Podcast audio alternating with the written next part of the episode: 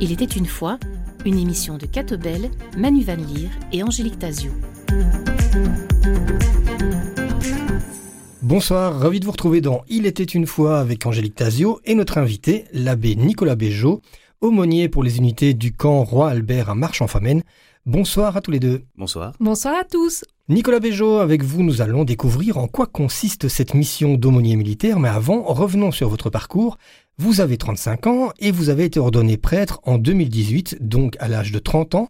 Quel a été votre parcours avant cette ordination? Eh bien, avant cette ordination, après mes études à Jean Blou, où j'y étudié l'agronomie et la sylviculture, je me suis engagé au sein de la défense comme euh, militaire de carrière. Tout d'abord euh, au sein du génie, quatrième génie, et après cela, à l'invitation de mes supérieurs, je suis rentré à l'école royale des sous-officiers, où après un an et demi de formation et un choix pour les unités de cavalerie, de reconnaissance pour être plus précis, j'ai senti l'appel du Seigneur et j'ai fait ce choix audacieux que de laisser euh, l'armée pour entrer au séminaire. Une fois rentré au séminaire, eh bien c'est le parcours classique, n'est-ce pas?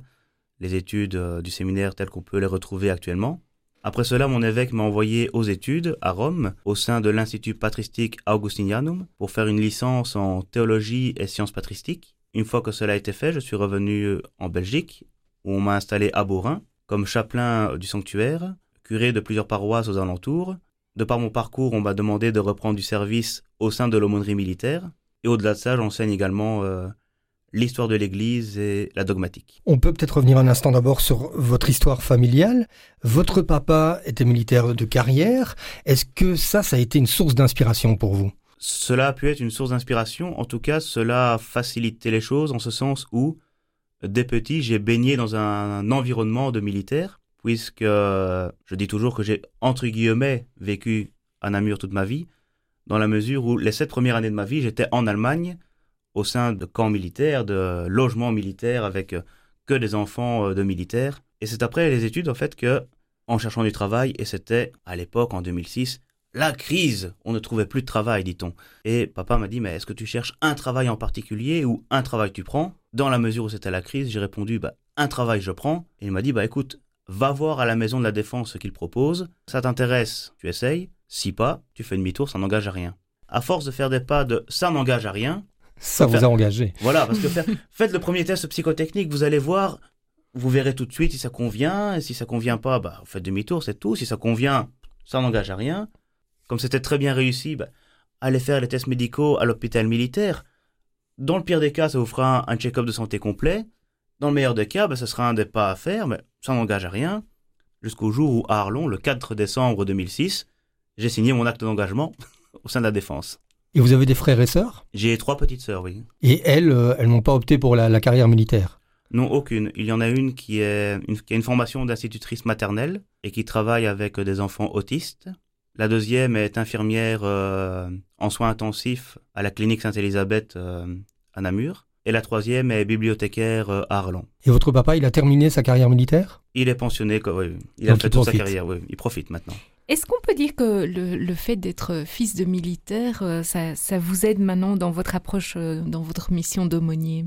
Je pense que ça peut aider, mais comme euh, l'ensemble de mon parcours peut aider. Donc je pense que c'est toujours un ensemble. Mais le fait, par exemple, d'avoir des souvenirs, de- d'avoir vécu vous-même en caserne, d'avoir connu les camps, de... est-ce que ça, ça vous aide dans, dans votre approche de, de ce que les autres militaires vivent aujourd'hui? Je pense que oui, ça peut aider quand même, puisque, et je pense notamment aux missions actuelles, parce que lorsque j'étais militaire, c'était surtout les missions euh, Afghanistan, Liban, Kosovo, etc. Actuellement, ce sont des missions plutôt type Lituanie, Roumanie, qui sont, on peut le dire, des entraînements à la frontière avec euh, des lignes qui sont plus tendues pour une période de quatre mois. Ce que nos parents faisaient euh, durant presque leur carrière quand ils étaient en Allemagne. Naturellement, ça permet de vite comparer et rassurer aussi euh, les militaires, dans la mesure où ben, nos parents se sont entraînés euh, le long de la ligne euh, avec le bloc de l'Est toute leur vie, pour ainsi dire. Grâce à Dieu, il ne s'est rien passé. Donc là, on revit la mission de manière un peu différente. Autrement dit, vous comprenez leur stress? Oui, je peux le comprendre et en même temps, ben, ça me permet de les rassurer aussi. Bien que, étant enfant, quand j'étais en Allemagne, je n'ai pas beaucoup vécu ce stress. Enfin, on le vit très différemment naturellement que quand nous sommes adultes. Mais ça permet de relativiser peut-être. Non pas de dire ce n'est pas grave, mais de pouvoir dire vous inquiétez pas, les anciens l'ont fait et sont encore tous là. Alors comment ça fonctionne dans l'Église? Est-ce que vous avez pu choisir cette mission d'aumônier militaire ou est-ce que cette mission vous a été imposée? Alors lorsque je terminais euh, mon, deuxième cycle à Rome, un jour j'ai eu la surprise de voir un mail de l'évêque qui me disait que le doctorat euh, viendrait plus tard, mais qu'en attendant il me rappelait en Belgique avec euh, notamment une mission au sein de l'aumônerie militaire et une mission d'enseignement en plus de prendre charge de paroisse. Alors disons qu'on peut dire que ça m'a été demandé, voilà. Maintenant, l'évêque savait que j'étais très hum, ouvert et disponible, que j'avais cette liberté de cœur aussi d'accepter euh, cette mission, qui, je dois le dire, n'est pas une grande surprise pour moi, dans la mesure où euh, je pense qu'on peut interroger beaucoup de jeunes prêtres euh, de nos diocèses. Très peu ont une expérience similaire à la mienne au sein de la défense. Et monseigneur Van Cotem, quand il était encore mon évêque, m'avait justement demandé si j'accepterais de pouvoir reprendre une mission au sein de l'aumônerie, car parfois, lorsqu'on a quitté un milieu pour devenir prêtre, bah, on, tient à ne plus y retourner. Mais là, je lui ai justement dit que si j'avais quitté l'armée, ce n'était pas pour la fuir. Moi, j'y étais bien. Mais c'était davantage pour pouvoir servir l'Église. Et que si l'Église me demandait de la servir au sein des forces armées, eh bien, je répondrais oui euh, avec euh, ce que je suis et comme je peux le faire. Et à quel moment vous vous êtes dit que votre chemin était de suivre Dieu? Alors, je dirais qu'il y a eu deux grands moments. Le premier, ça a été ma première confession. Alors non pas en préparant ma première communion, c'était pas de bon augure à l'époque. C'était plutôt euh, vers 21 ans, à peu près, lorsque j'avais pensé devenir diacre, ce qui avait la question alors, enfin, on est jeune et on comprend pas tout, mais on sait qu'au moins on peut avoir une femme à ce moment-là, on peut être marié. Et le curé m'a dit, bah, écoute, oui, pourquoi pas, mais tu n'as jamais pensé à devenir prêtre euh? Si, mais bon, après on pourra, on pourra éventuellement en reparler. Ensuite, il m'a dit, mais écoute, chez qui te confesses-tu? Ce n'est pas chez moi. Il a bien fallu avouer que je ne m'étais jamais confessé, puisque le curé précédent voyait cela comme quelque chose du Moyen Âge qu'il ne fallait plus faire, euh, etc. Et ce nouveau curé m'a s'est levé de son bureau et m'a dit, viens, suis-moi. Nous avons été à la chapelle et nous avons vécu le sacrement de la réconciliation qui a duré un petit temps. Le pourquoi, je le garde pour moi. Le secret de la confession. Le secret de la confession. Ça regarde le cœur de Dieu et le mien. Mais ça, pourquoi est-ce que j'en parle? Parce que ce moment-là a été le premier, et peut-être le plus fort, où j'ai pu ressentir ce qu'était vraiment l'amour de Dieu. Un amour qui fait la vérité sur notre vie, et en même temps sans condamner. Ça veut dire, ben, je t'aime tel que tu es.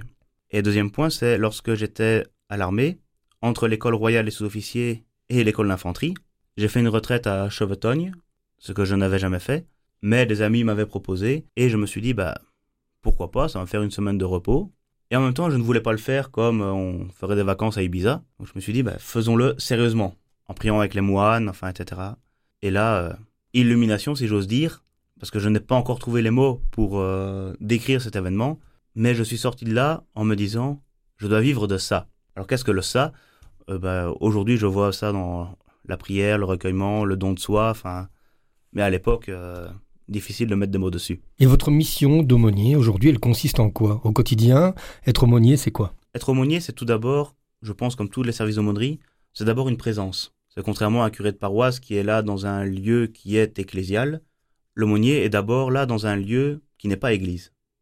Que ce soit la prison, l'enseignement, euh, l'hôpital ou l'armée. Donc il y a tout d'abord une présence d'église.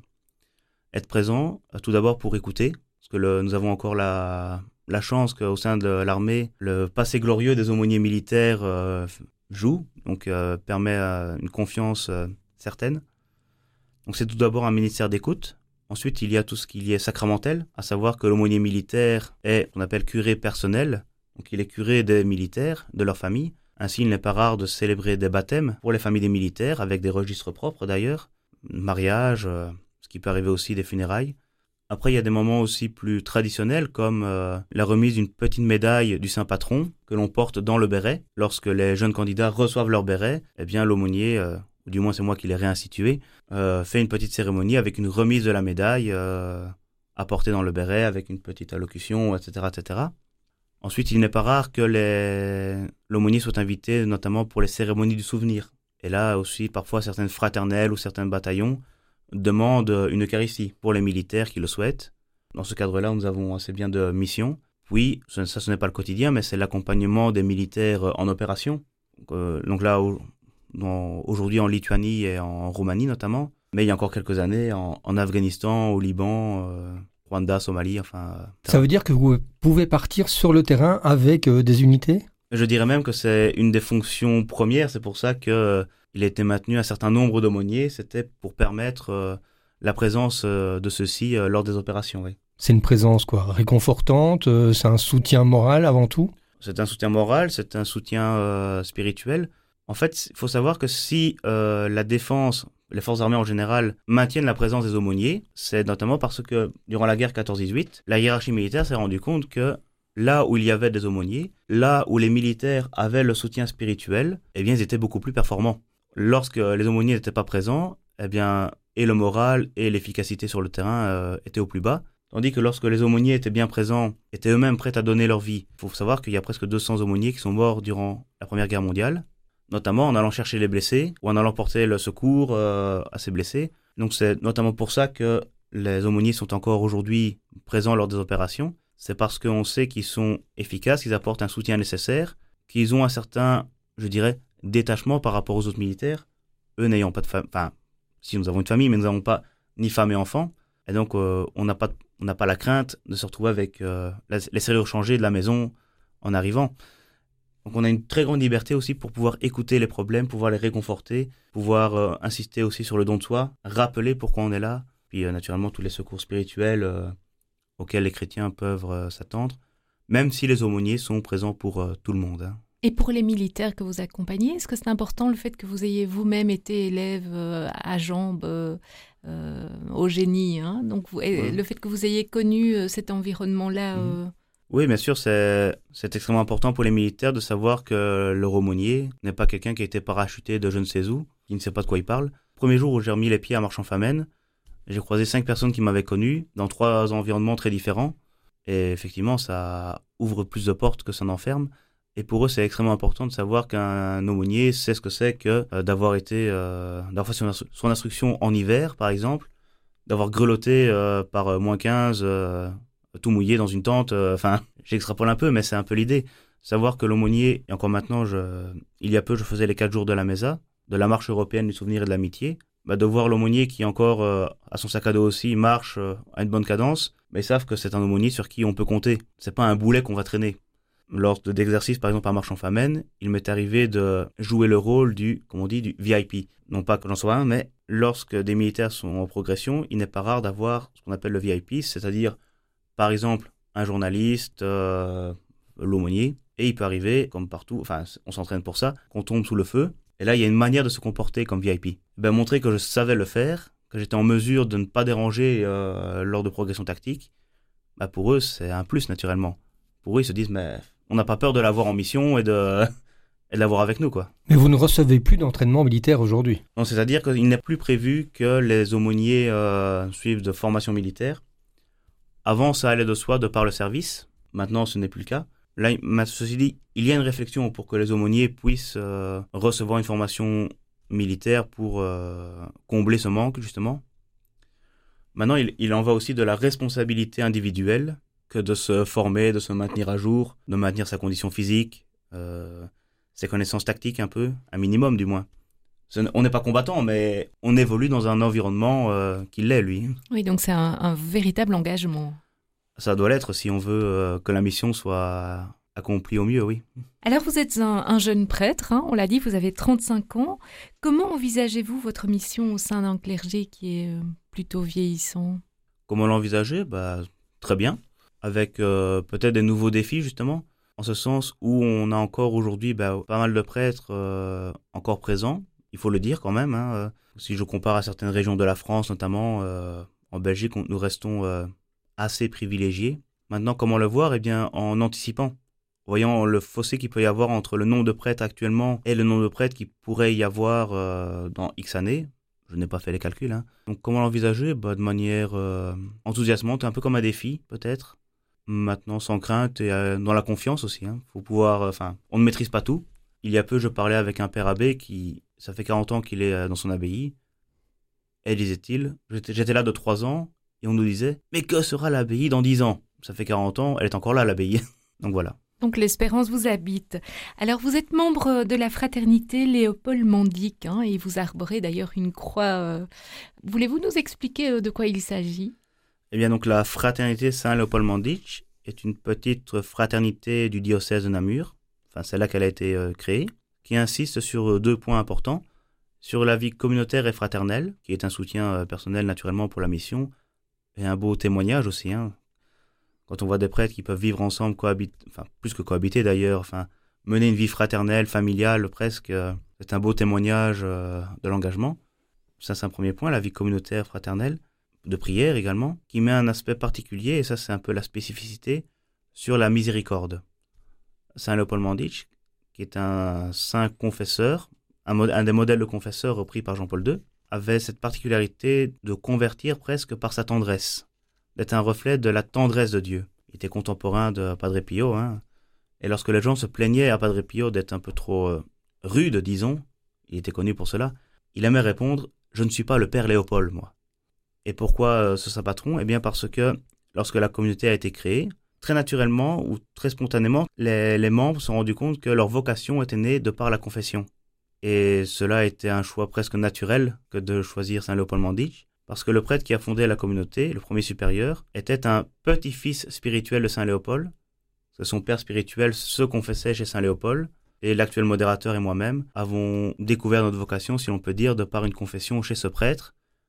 Donc euh, je peux presque dire que je suis un arrière-petit-fils spirituel de Saint Léopold. Et vous vivez à Borin, et là vous êtes installé justement avec deux autres membres de, cette fraternité euh, Léopold Mandic. Vous êtes justement chapelain hein, dans, ce sanctuaire marial de Borin depuis deux ans. Est-ce que vous avez une dévotion mariale particulière? Oui, et c'est d'ailleurs, je pense, pour cela aussi que l'évêque et ses collaborateurs ont tenu à nous confier, enfin, je ne sais pas ce qu'ils se sont dit, hein, mais naturellement, la dévotion mariale euh, est un point crucial si l'on veut être chapelain dans un sanctuaire.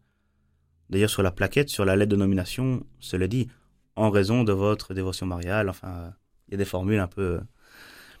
Oui, donc euh, là, ça a été deux points importants pour nous choisir, euh, me semble-t-il, pour le sanctuaire de Bourrin.